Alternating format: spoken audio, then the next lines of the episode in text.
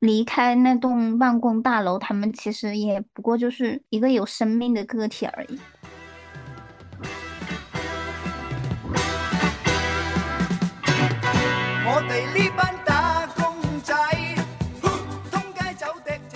大家好，欢迎收听打工谈，我是今天的主播滴滴，我是今天的主播冰冰，我是今天的主播小宁。今天我们请到的嘉宾是曾经在某一个大型互联网公司做过外包的花菜，呃，我们欢迎花菜。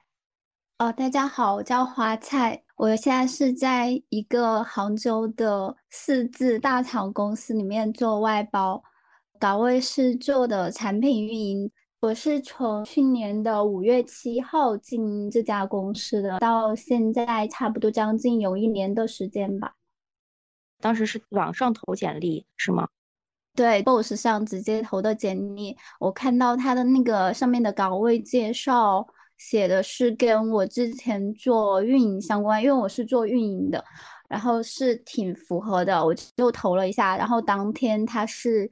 联系到我说加一下我的联系方式，加了之后呢，他跟我介绍了一下这个岗位以及他们是怎样的一个形式。我才了解到，这其实就是一个外包公司在进行招聘。在我看到了他的那个公司介绍的时候，他下面写说他们是一个帮外包公司招聘的一个直管岗位形式。就是面试之前，具体我还不清楚他这个直管是怎样一个形式。直到我后来进入公司之后，我才发现它其实就是一个外包。会在那个话术上面不去直接去说明这是一个外包的岗位，因为现在很多人其实是对外包公司有一个抵触心理的，包括我自己。是负责你招聘你的这个公司来面试你的吗？对对对，是的，当时还挺神奇的，因为我是投了之后，然后他说下午会有那个负责方就是给我打电话，然后。我下午的时候接到一个电话，然后他就直接跟我聊了一下，大概聊了半个小时吧，然后呃了解到我之前做做过的工作经验，以及就是他们将要招聘这样一个岗位职责，我我去了之后需要负责的做的工作内容。呃，电话接完之后，HR 就是招聘的这方，然后就给我在那个微信上说。我这边可能是没有问题了，然后问我的一个期望薪资以及就是能够入岗的时间这些，我当时还很疑惑，就是为什么这么随便，就是甚至也没有见到人就直接让我去入职，所以他其实是把外包在话术上包装成了直管，是吗？对，是的，而且他就是话术上会说，直管它其实是比外包好的一个形式，就是由的我的负责人，就是招聘我的主管去直接负责我这个人，以及直接给我安排我之后的工作内容，然后也是跟那个里面的正式员工一起工作的。当时在 Boss 直聘上面，它其实招聘的页面上呃，并不会出现直管这个字样，是吗？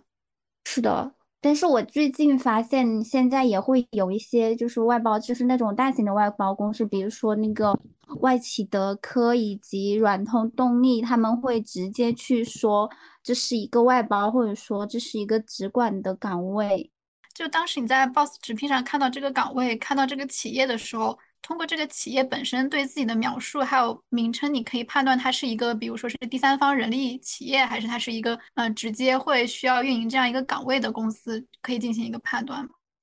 呃，当时那个岗位上是没有标明这点的，他甚至写的是一个南京的公司。当时我还挺疑惑，因为嗯，当时我也可能是抱着一种随便投投的心态吧。然后他写的是南京的公司，然后但是给我介绍的岗位是就是签约的公司是杭州这边的公司，我就去搜了它上面的一个公司名称。他的信息很少，通过他给我介绍，说是里面的正式员工、创始人出来就是开的这样一个外包公司。我猜测是因为就是正式的大厂里面，他招聘外包人人员，他是需要通过中间的外包公司去招聘的。那通过那种大型的外包公司，他们会付出更多的那个金钱。呃，如果是通过他们直管的这样一个形式，他们相当于是有那个正式员工。直接管理，然后里面就是外包的工资也是由那个大厂里面直接去发放这个薪资的，你甚至不会说接触到那个负责招聘的人的 HR，你去跟他谈薪资，而是直接他们就说给你这个薪资，因为这样的话他们可以少出很大一部分资源的金额。你觉得就就是招聘你的那家公司外包的外包，它其实是不是就是一个招工中介？啊，你这么说了，我突然觉得也形容的挺对的。他可能就是嗯拿了一定的那个提成或者怎么样的，那个 HR 找到人了，然后这边给他钱，按人头收费这样一个情况。啊，所以说他们的利润来源就是收的这个人头费。嗯，我感觉是的，而且我最近看到网上说，就是我那个进的跟我签约的那家公司，可能或许要倒闭了。嗯，为什么我这么说呢？是因为呃，我刚那个就是过年之后，还是年前，应该是年前吧。然后，嗯，我我所在的那个大厂的那个 HR 在群里说，嗯，就是需要跟另一个公司去改签。当时我觉得很奇怪，为什么会改签呢？可能就是他们也有一些业务上的调整，而且有有一有一部分人他是之前是在另一个公司的，然后他改签到我现在所在的这个公司，然后他现在又要需要所有人改签到另一个公司，也就是昨天我们查到的那个外企德科，好像是。哦，就是说跟你签合同那家倒闭了，然后就换一家外包。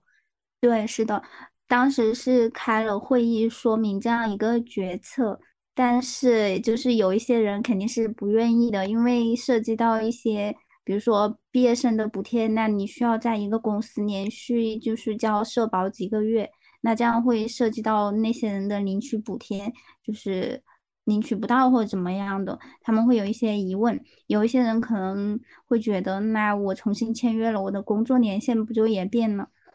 嗯，然后那个 HR 就很直白的说，如果你不愿意签，那我们就只能走解约的模式，就是你不跟我就是签那家公司，那你就只能离职，是一种你必须签的一种威胁状态吧。嗯，离职的话他会给那个补偿吗？嗯，我觉得这点来说还是比较规范的，但是我猜测他可能就是给你最基本薪资的补偿。因为在那天就是我发出我的合同的时候，我发现他是没有写上你的那个薪资具体金额的。不需要你的时候就可以把你裁退，而且裁退你的时候，因为你的薪资不会写在那个合同上，他们只会按照那个基本薪资，就是两千八还是多少。每个城市最低的那个薪资给你辞退，那相对于很多人来说，我就算去做这样一个嗯仲裁把我辞退了，那我得到的那个也是得不偿失的，我消耗的时间人力那是不必要的，所以很多人就是被裁退了或者怎么样，也是没有能力去抗衡这样一个公司那个外力，所以很多人就会被迫签约。我之前就是有看过外包相关的文章，有说一些专门做外包的，不是这种直管的公司，他会对大厂给外包公司发的外包员工的薪薪资里面，再会去抽成一部分金额。一方面是为了节省成本，然后另一方面又是在外包的员工里面又划分出了个。等级吧，就是直管外包和一般的外包，是吗？其实他们并没有本质上的区别，而且现在就是我在的那个公司，它虽然是叫直管，它甚至其实是比外包更多一层考核的，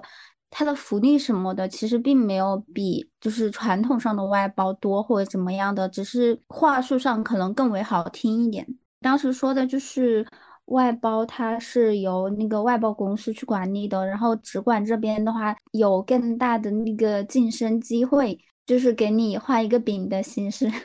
哦，所以你就入职了？对，怎么说呢？我当时其实也没有说着急找工作什么样的，我就是想。想续上我的那个社保，因为当时那个杭州这边的那个买房的资格是四年，然后我刚好还差几个月，我就想着先把它续上再说。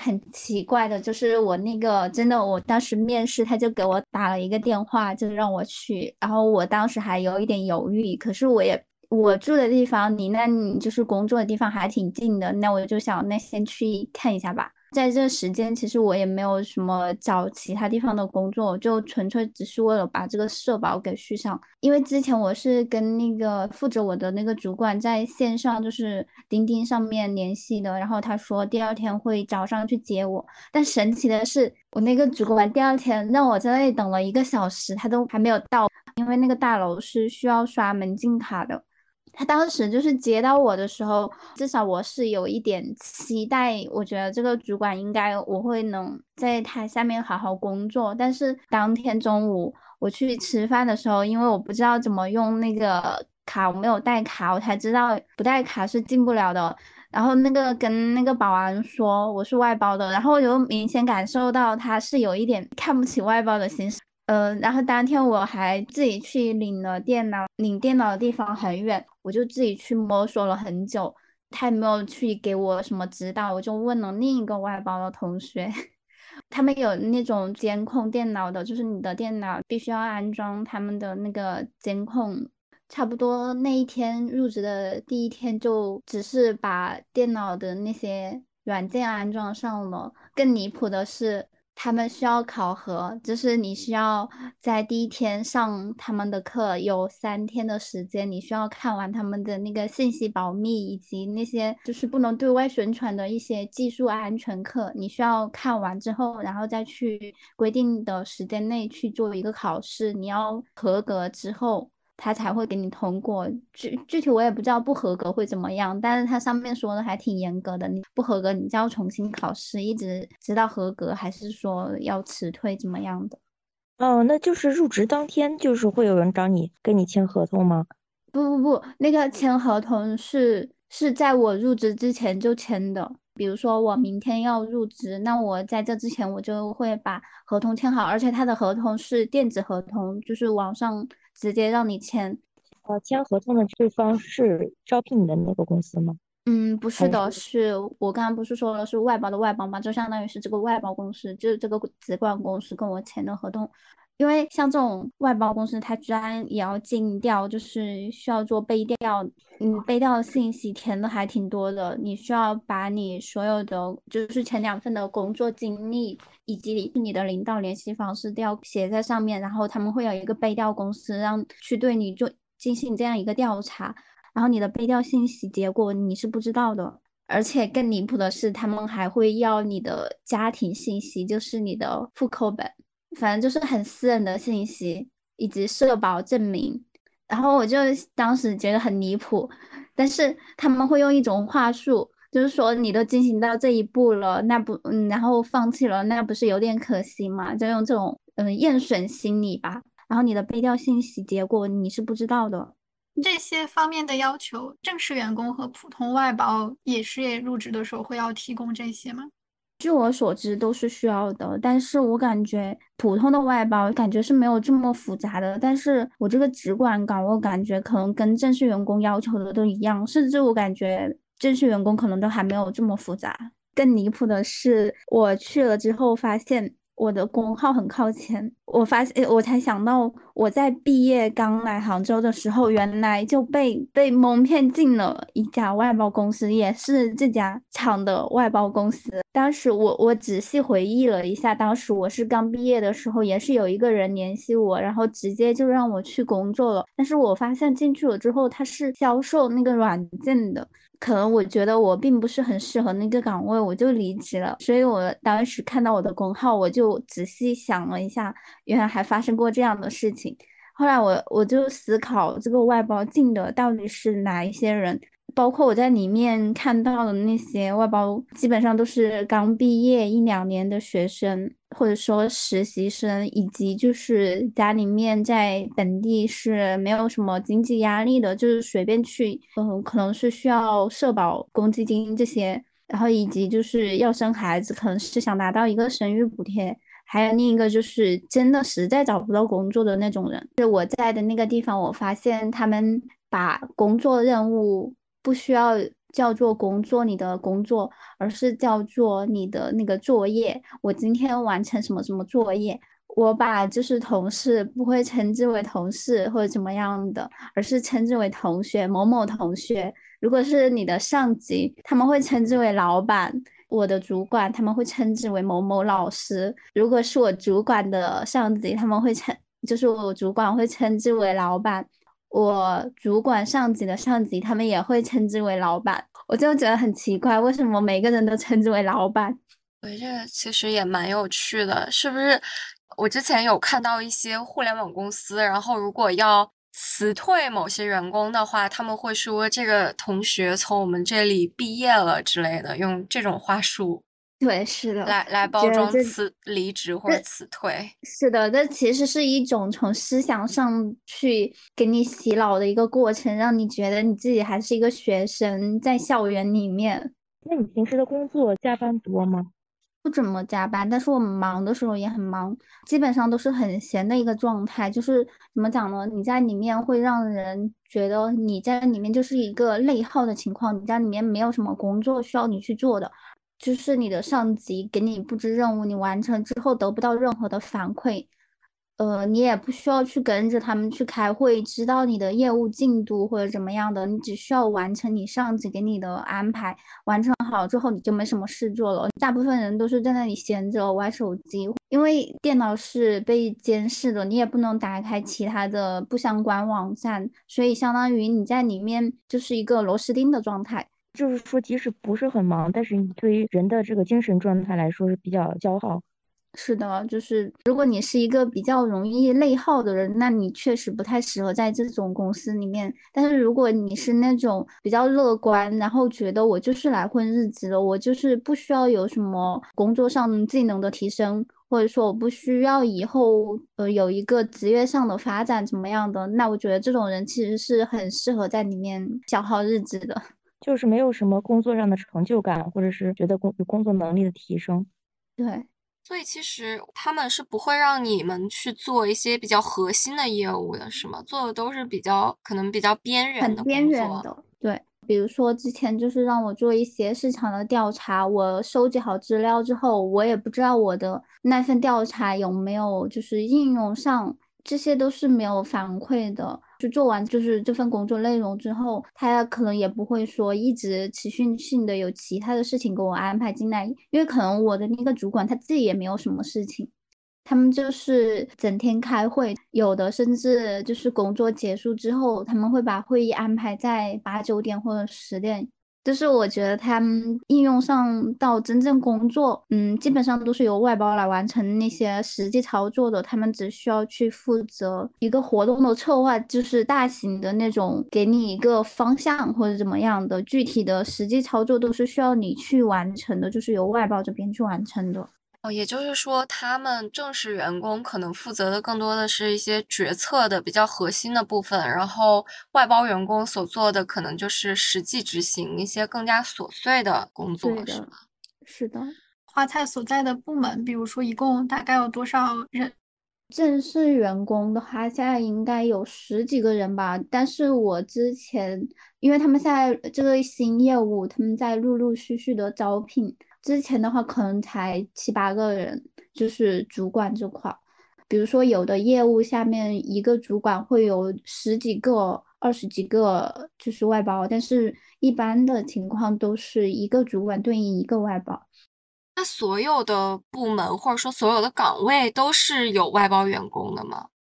嗯，像我接触到的，就是比如说产品这块的话是没有那个外包的，产品这块。基本上很少，也有，但是很少，基本上都是运营，然后需要你去做一些，比如说后台的配置，或者说一些商品的那个信息收集。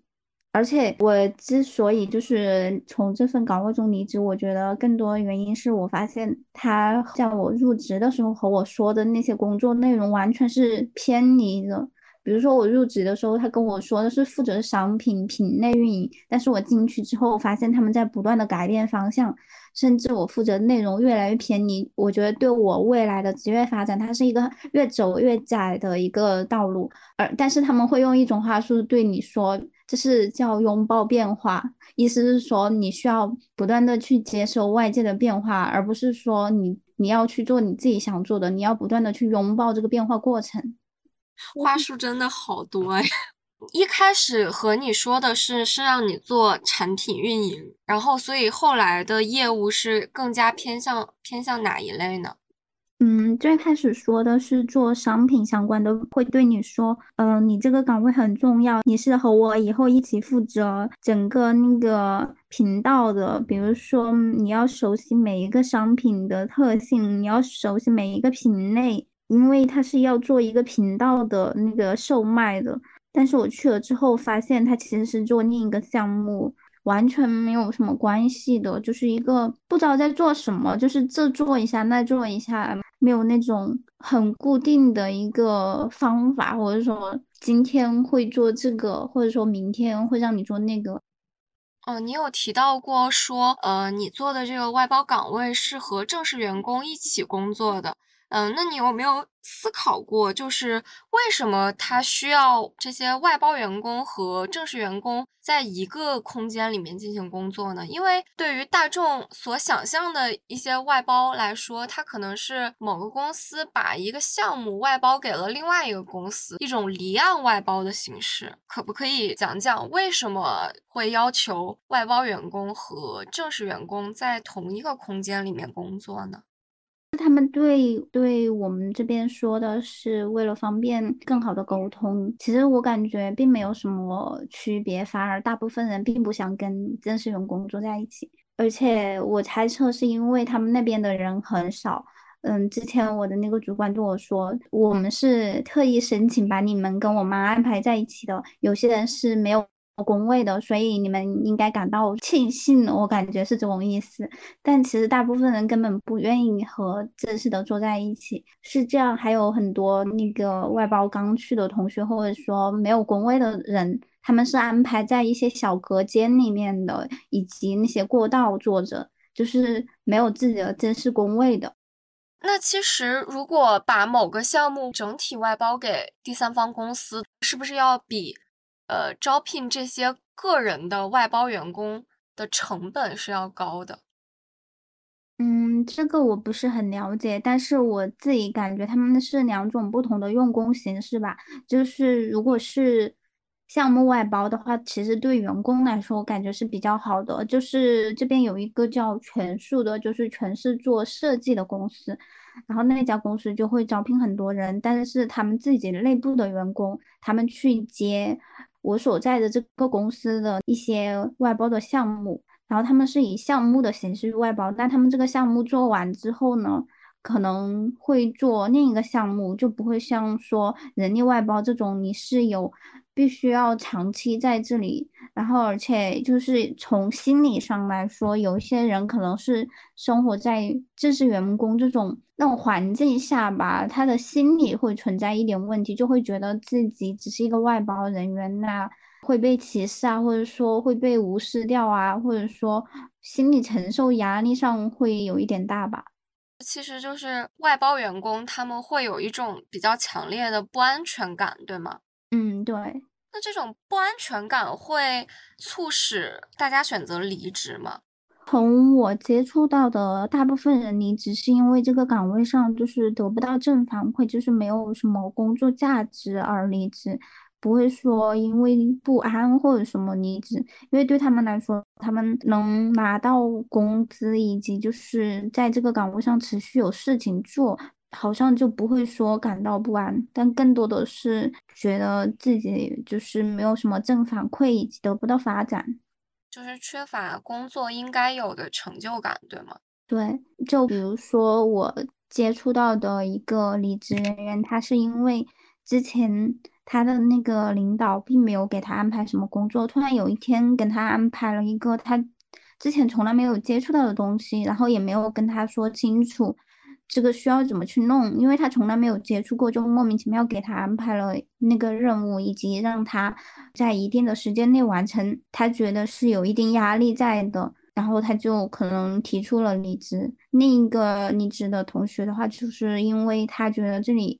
环境是比较压抑的，就是整个氛围。外包同学是跟外包在一起的。正式员工他们是从来不会跟外包有一定就是生活上的呃讨论，或者说怎么样的闲聊之类的。他们都是除了工作上跟你说你需要完成什么任务，其他时候他们都是自己就是正式员工内部进行这样一个交流，也不会说有什么工作上的让你成长的一些指导什么样。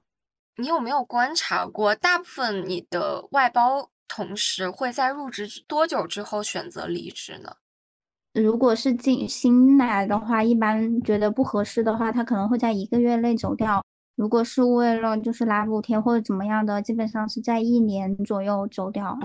嗯，所以这个岗位其实是一个非常不稳定的工作。嗯，对。所以很多就是正式员工觉得外包是没有必要培养的，就是因为他们觉得他们也是一个流动性比较大的岗位，那我没有必要对你进行培养。但是正是因为这种循环的，可能就是觉得我没有必要培养，那这外包员工又觉得我在这里得不到发展，就是一个恶性循环，是吗？对，是的。你离职后的那些同事，你知道他们都后续找了什么样的工作吗？他们会继续选择这样的外包岗位呢，还是会去找一份更加稳定的工作？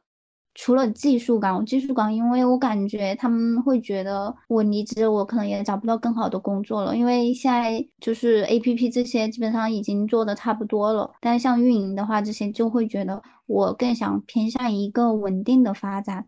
在一个稳定的公司，不太愿意去外包做这样一个螺丝钉或者什么，呃，没有安全感、没有反馈的那种外包公司里面工作。想问问你，就是外包员工和正式员工比较显在的一些差别，就是雇佣关系上的一些差别。嗯，外包员工和正式员工的劳动合同的差异是不是也很大？就比如说像薪资啊。呃，五险一金啊，这些休假啊、奖金这些方面的，就是正式员工他们是不需要打卡的，所以我不太了解他们的那个休假什么的。但是外包的话，他的那个是有一年差不多有五点五天的休假，是按你的工龄来的，你没有超过十年就是五点五天。如果你中途离职，就按那个比例给你扣掉。然后五险一金都是按照最低比例给你缴纳的，所以他为什么不在那个合同里面写写你具体的薪资是多少，就是为了能够避免那个纠纷问题。嗯，那个正式员工的话，他们可能会有一些，比如说福利，就是内部的福利。那外包员工就是由外包公司给你发的福利，基本上都是一些什么礼品啊之类的，就没有什么价值的东西。那像那种年终奖的这种奖金，外包员工会有吗？嗯，说到这个就很奇怪，就是很离谱。那天就是有同事问到他们的 HR，就是会不会有年终奖这些。那个 HR 的回答是：如果你的是高一点的，那你就不会有年终奖；如果你的薪资低一点的话，你是有年终奖的。相当于其实你的总薪资他们是有一个计算的，是不变的，只不过是相当于帮你分成了十二个月还是十三个月，更好听一点。所以有没有意义并不大。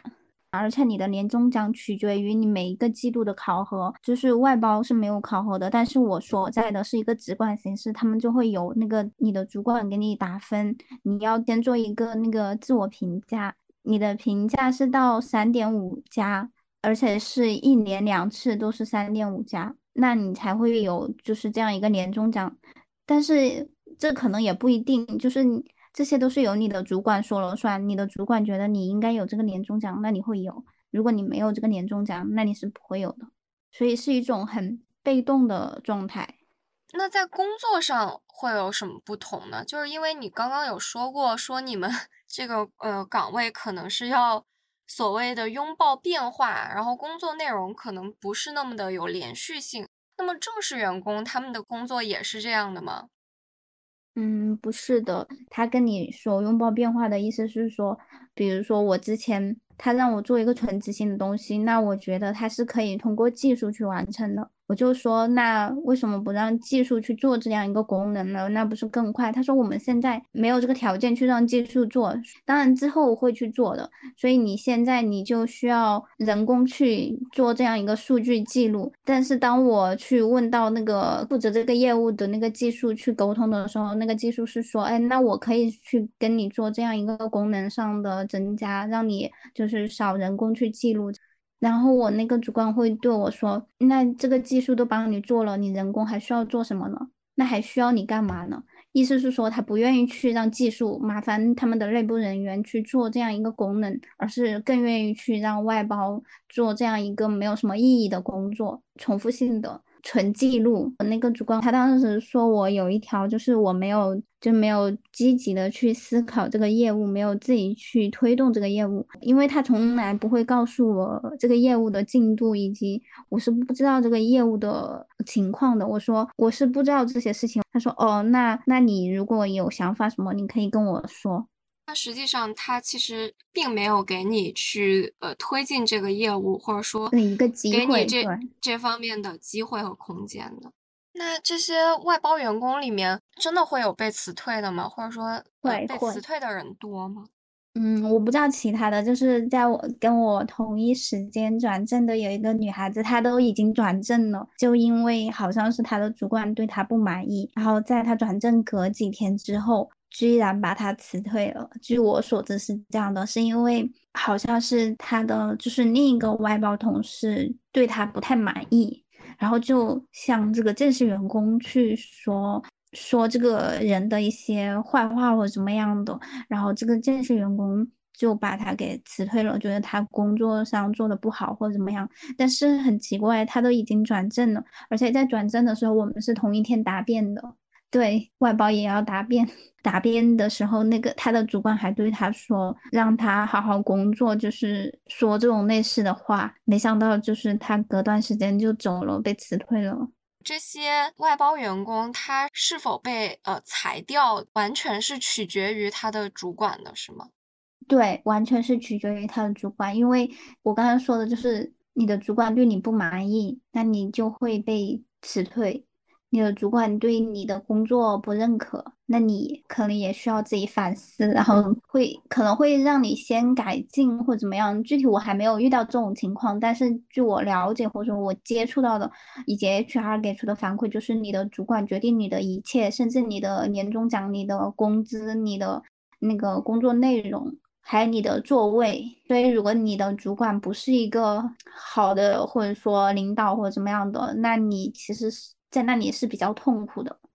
哦，所以说其实外包员工他在这段劳动关系里面，他的这个权利是非常不对等的，相当于他的整个职业生涯就是是完全由主管一个人来决定。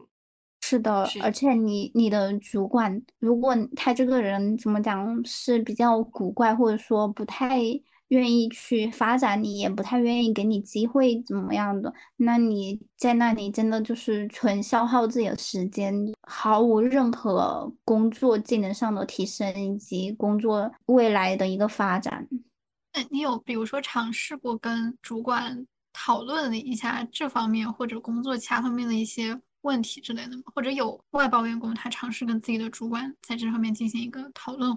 嗯，因为我觉得他其实就是一个很不对等的关系。那我我自己觉得是没有必要跟他们讨论的，因为他们应该是不会共情到你这块的。他可能内心更认为你，那你不胜任这个工作，可能对你更有一些偏见或者怎么样的。我是从来没有去试着跟我的主管做这样一个沟通，大概可能就是我内心。比较排斥这个人或者怎么样的，但是我接触到的就是另一个人的主管，就是另一个外包同事的他的那个主管，就是比较去愿意给他一个工作上的指导，跟让他做一些有有意义的工作。但整体来说的话，他们还是不愿意去，不会愿意去让你掌握这个业务的进度以及未来的一个业务方向的。他只会告诉你你需要去做什么，你自己去想办法做。嗯，比如说我我这个，因为他们很多内部都是需要权限的，那我每一步权限都需要我的主管去审批，有时候你还得去催你的主管，我就觉得这是一个很被动的状态。可能你你的主管他并不知道这个软件是怎么用的，因为他根本不来不会去做那些执行的工作，你需要去咨询做这个产品的人，就是你的后台做这个产品或者懂这个后台的人，你再去问他你需要去怎么操作，然后全程都是你自己去找人，自己去学习，自己去操作，你没有人可以去咨询，因为他们的那些。资料什么的都不会分享给你的，因为他们可能会觉得会有一些数据上的安全泄露。就我的主管他一直是很不信任我的一个状态，因为从他之前跟我的几次对话中，我可以这么看出，比如说有些工作内容上的交接的时候，他就会跟我说：“那你千万不要对外泄露，或者说你这个不能对外发哟，你这个一定要那个不要给别人看哦。”其实他给我的那些资料怎么讲都是。对我来说，根本没有必要说我需要去做这样一个泄露，因为我觉得就是很平常的一些工作内容，他可能就是一直对你持怀疑的这样一个态度，说这种话，让让我自己内心是觉得他是不信任我的一个状态。嗯，感觉外包的这个体制，然后他赋予主管这么大的一个权限，确实是消解了很多讨论还有上升的空间，就全部都被遏制住，就完全是一个 不平等的这样一个状态。是的，而且他们只会向上管理，他就管理我们的人，其实相当于是级别最低的那种员工了。他们需要再去有这样一个人去执行他们的那些想法，或者说一些任务，他们自己不会去做的。他们可能觉得这样是浪费时间的，或者怎么样的。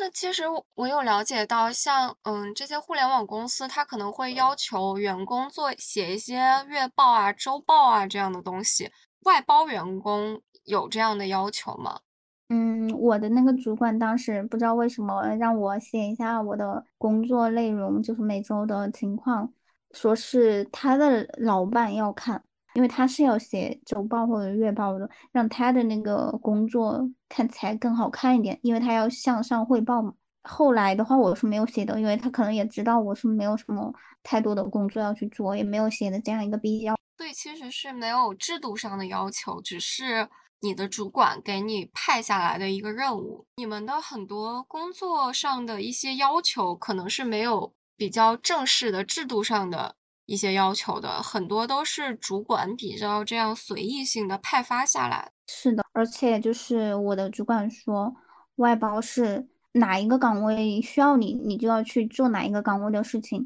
因为之前他从来没有跟我说过这样的事情，直到有一天。他的另一个同事需要一些外部协助，他跟我说，嗯，我们这边就是这样的，是流动性的，哪一边，嗯，需要你去做这个事情，你就要去，所以他把我派给了另一个人去负责做执行。然后我当时觉得还挺懵的，我在想，那这样的话，我我在这里属于一个什么状态呢？那我不是真的完全没有什么自己的发展了，他们可能真的也不会对我个人有什么工作上的提升、指导或怎么样的。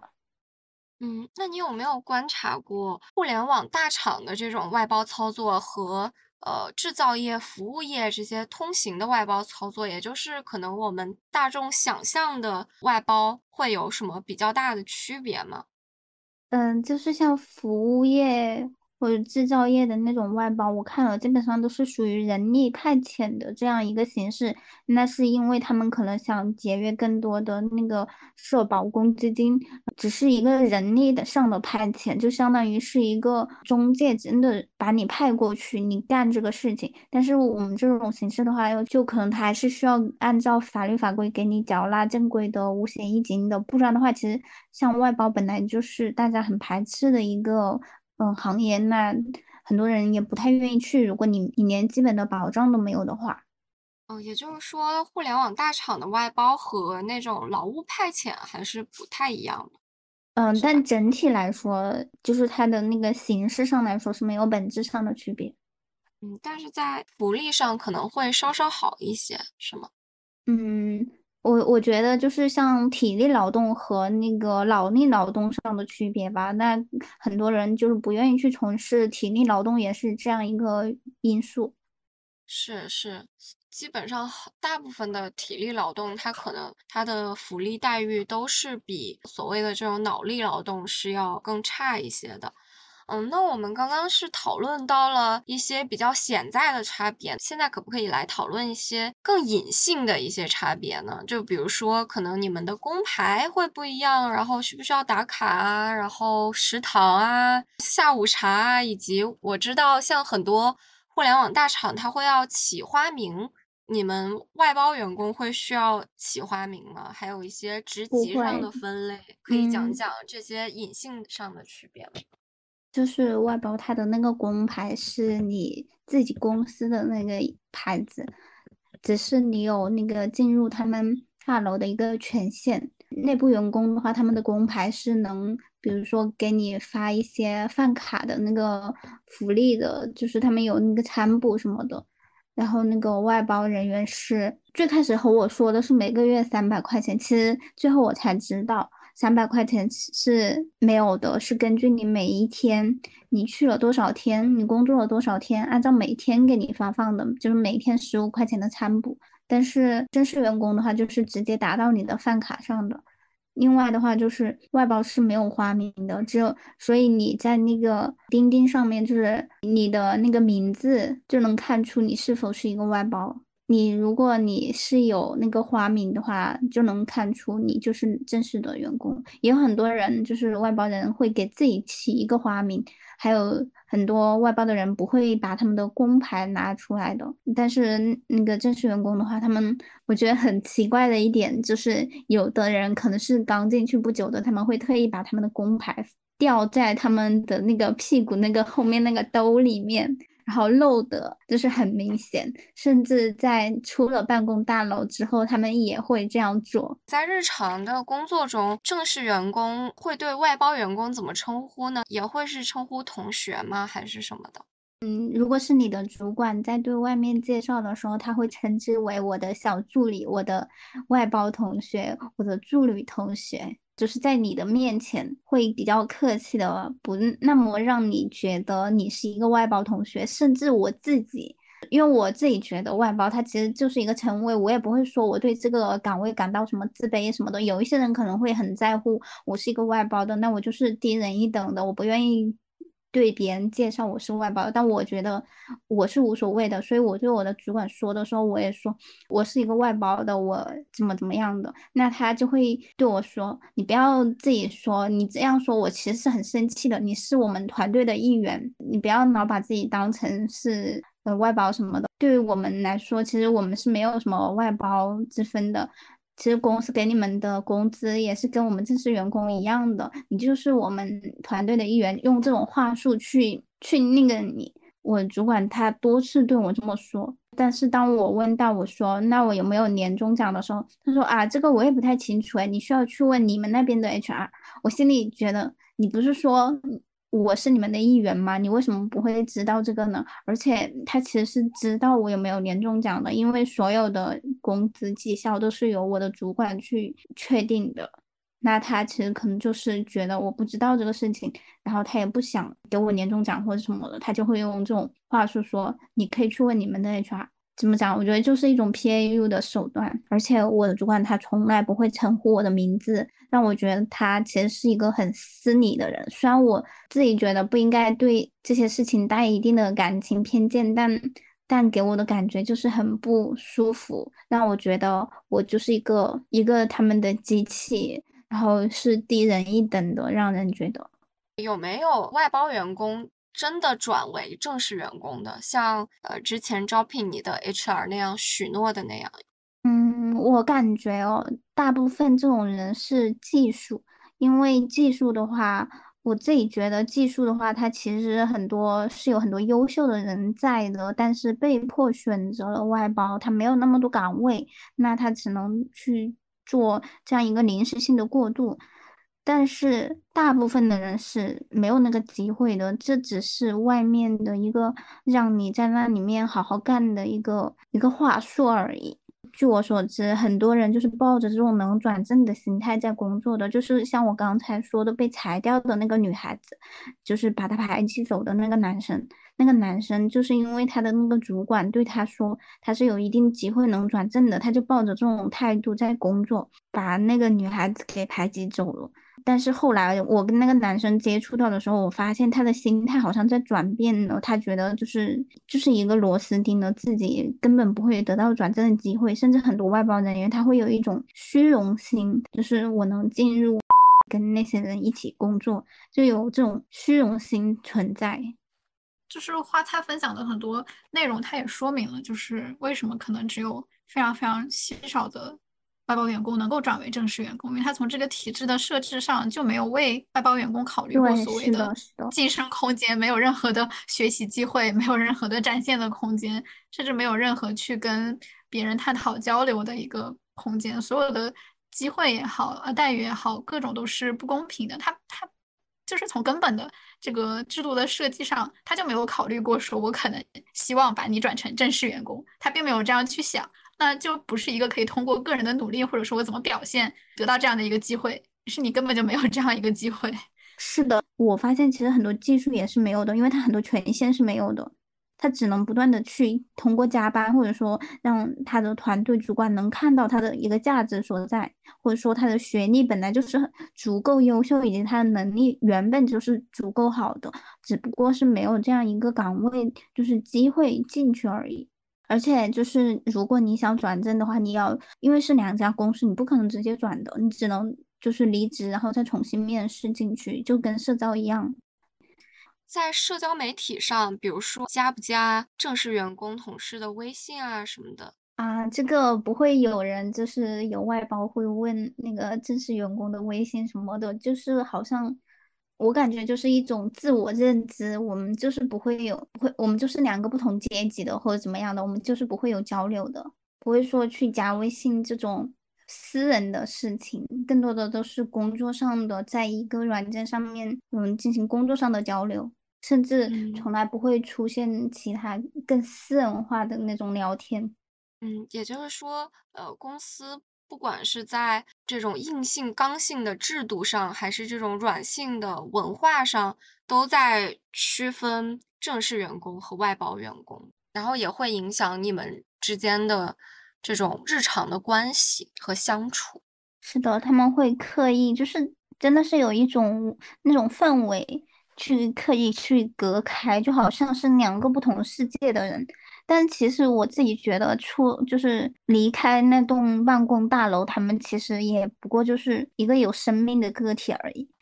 外包员工之间的关系是会更加的团结吗？还是说也会，然后会在工作之外会有比较紧密的联系吗？可以说说你的观察吗？嗯，就是我这边看到的，我觉得他们就是正式员工有一个很奇怪的事项，就是他们就是新进的员工，他们会很自然融洽到那个整个团队里面，就是正式的团队里面。但是外包员工就好像是就是没有那种我我要去融入这个团体或者怎么样的，有更团结或者怎么样的，我就是一个独立的个体。我可能也会一个人去吃饭，或者一个人去做什么事情，不会像说这是员工那样，我可能说我需要去叫上这位同事或者怎么样的。嗯，所以外包员工之间的连接也并没有很多。某种意义上，大家是 被这个公司就是一个打工人子化，是吗？是的，是的，就是对，是的，就是这样的。那从你现在的这些经历的话。比如你对现在求职的一些毕业生或者是社会人有没有一些什么样的建议？不要最开始如果是刚毕业的话，就最好真的不要去看薪资待遇，就是先去找好你未来的发展方向。比如说你现在是要进入直播行业，但是因为直播行业很辛苦，或者说他的薪资，你去做一个助理或者怎么样，他的薪资待遇就是很低的。但是你要想好他。未来的一个发展，你是否要在这个行业待下去？如果真的是，那你就先不要看重这些薪资待遇，因为在未来你有很长很长的时间，你可以去提升你的薪资。但是你的，如果你的职业发展混乱的话，你只会一直处于一种长时间低薪的状态。就是我现在做了这个工作，我下一次又到了另一种工作里面，这样的话不会有什么持续性的发展。刚刚也谈谈到了，其实谈到了很多工作中的压力，但听下来感觉呃似乎来自工作任务本身的可能反而没有预想中的那么大，但是在呃人际交往啊或者工作氛围各方面的压力对你来说会大一些，是吗？就是你觉得这份上一份这种外包工作来说，它对你造成的压力主要来自于哪些方面？我觉得更多的就是工作上的没有提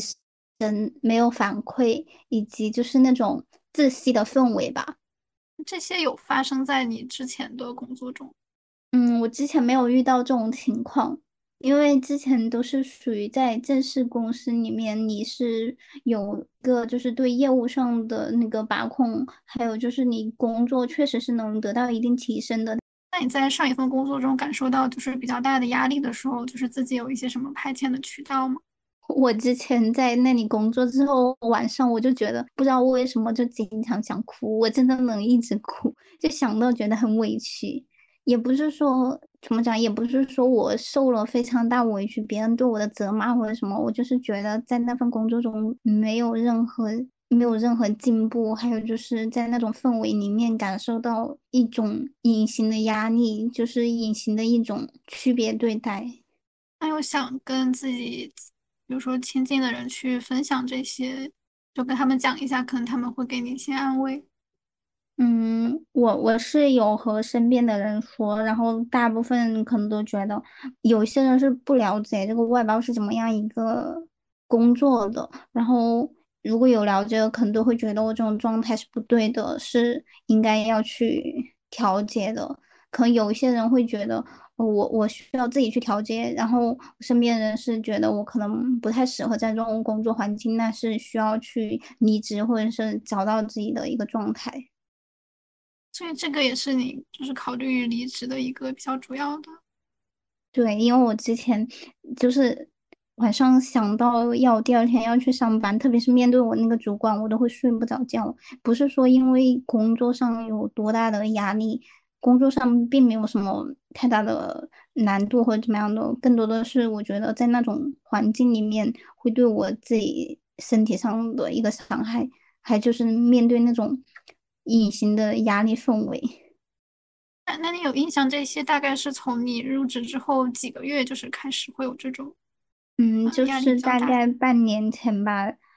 就是从我现在做，就之前做的那个业务完结之后，就是又被告知要做一种新的业务，要做其他项目去。那我在想，我之前做的就没有什么意义了。我以为是要长时间去对那个项目去做更多的改善或者怎么样，去在业务上有一些调整的，但没想到的是，整个方向都重新换掉了。而且就是持续一段时间我都没有事情做的，要不就是让我收集资料，要不就是让我看看网上的信息，所以我长时间处于一个玩手机或者说发呆、看电脑。我发现看时间长了，一直坐着，眼睛会很疲劳。但是好像每个人都像一个机器一样坐在那里一动不动的，也不知道怎么办。因为也没有人和你讲话，你也没有时间，就是你也不会去做其他的事情，嗯，分散一下注意力，你就不断的看着那个电脑。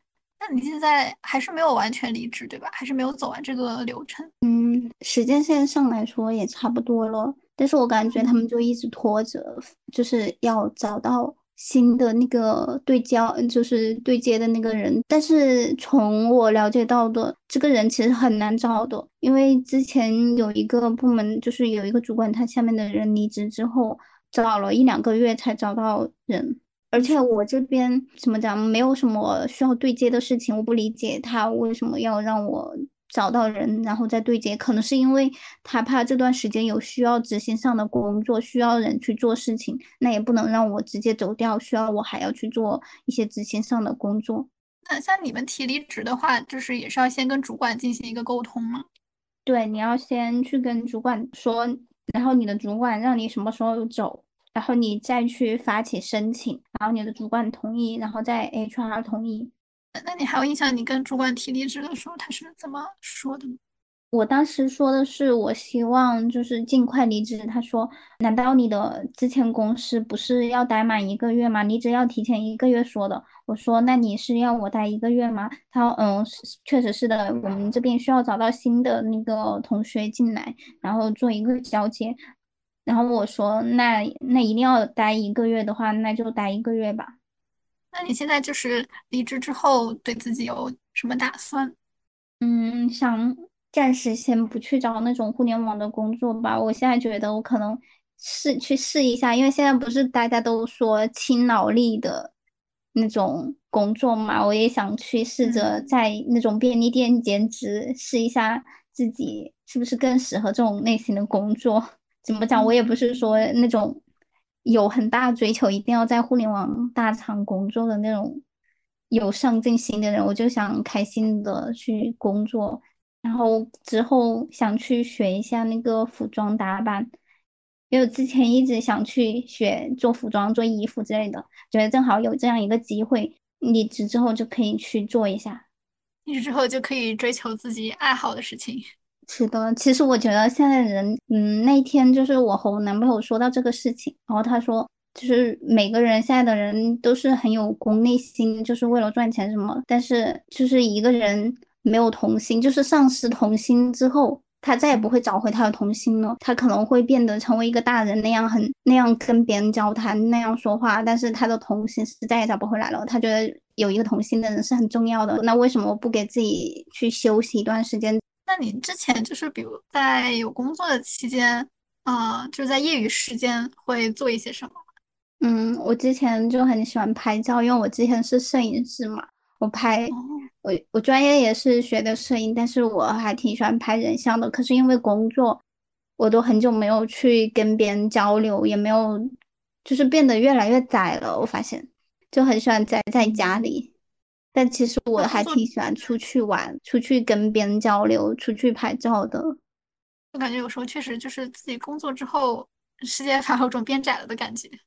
对，就好像变成一个机器人，就不断的为了工作。就工作久了的人，很少会说要出去走一走或者怎么样的。那对你来说，你觉得就是比较理想的一份职业是怎么样的？不工作，就是能做喜自己喜欢的事情吧。就但是其实也是很难的，就是你至少你对这个工作是不抵抗的。我发现我其实可能更适合那种。固定程序，我今天需要做完这个事情，然后我明天再做这个，我明天还是做这个事情，就是不会有那种太大的变化的，不会说我今天做了这个任务，我明天再去做另一个任务，我不太愿意去拥抱变化。啊，本来最后是说你要送给，希望你送给大家一首歌嘛，然后在这个之前想问一下，就是你有什么想分享的？不光是歌手啦，比如说作家呀，或者作品呀之类的也都可以。啊！突然问到我这个，我以为这是你们自己定好的耶，就是那个《风花雪月》吧？就是日本有一首歌叫《风花雪月》。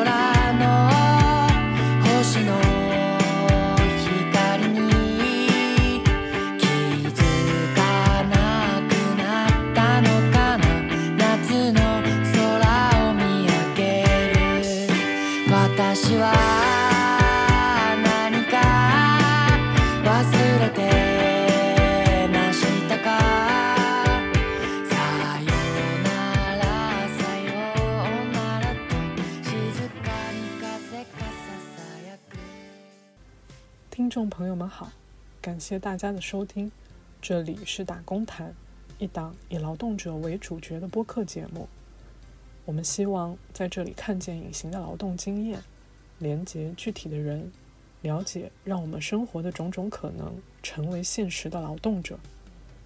如果你愿意分享你的打工生活，或者对我们的节目有任何感想，欢迎你在微信上搜索“打工谈”的公众号联系我们。你也可以通过公众号给我们打赏，支持我们的成长。打赏所得会用来给嘉宾制作小礼物。我们期待你的关注和分享，谢谢。